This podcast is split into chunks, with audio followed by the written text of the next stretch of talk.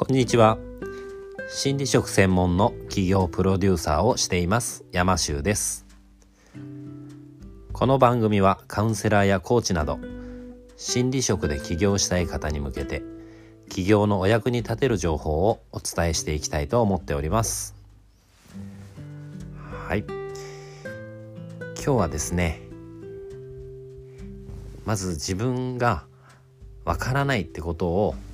知ってますか？ってまあそんなお話をねちょっとしていきたいなと思います。の僕結構学生時代あのまあご存知の通り優等生だったんですねそこそこのまあそんなすごかったわけじゃないですけどまあ普通にまあ勉強できたで結構分かりませんって授業中に言える子供って結構少なかったんじゃないかなって思うんですよね。小学校の時とかね「はい」っつって「分かりません」っていう子たまにいましたけどそれって大人になってしまうとねどんどんできなくなってしまうんじゃないかなと思っていて分からないっていうことを分かってない人が多いなって。ああなんとなくそれって分かります。はいはい大体そういうことねって言って話をこう片付けてしまいがちかなって思うんですよね。はいはいあ分かってる知ってる知ってるみたいな感じですよね。まあ、ただ心理職の方でそれをまあねあのもちろん意識的にやってることはないと思うんですけど結構無意識にかはなあの自分の中で分かってるってつもりになってしまって話を進めてしまうことって多いんではないかなって思います。ただそれをやってしまうとこう言葉って全く同じ言葉を使っていても全く違った意味で使ってることって実はたくさんありますよね。言葉の定義の捉え方ですとか、まあ、例えば責任っていう言葉に対して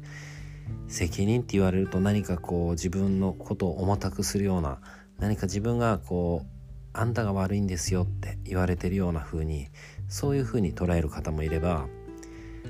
責任っていうのは全ての出来事の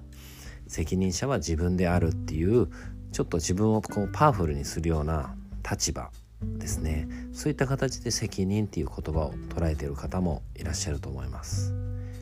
これって人によって全然違うんですよね。うん。なので今おっしゃったその言葉どんな風な意味で使われていますかとかね。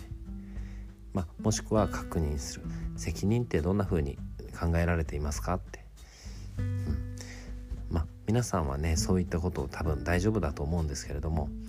結構その辺がわ、えー、からないっていうのが難しい方にとっては、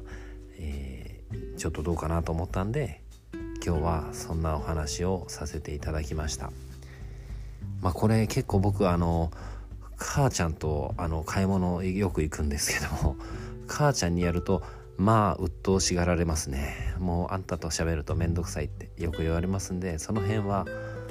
ちょっとご注意ください。はい。今日はそんな感じのお話をさせていただきました。今日も最後まで聞いてくださってありがとうございました。あなたも心理職で起業して一緒に世界をハッピーにしませんか？山州でした。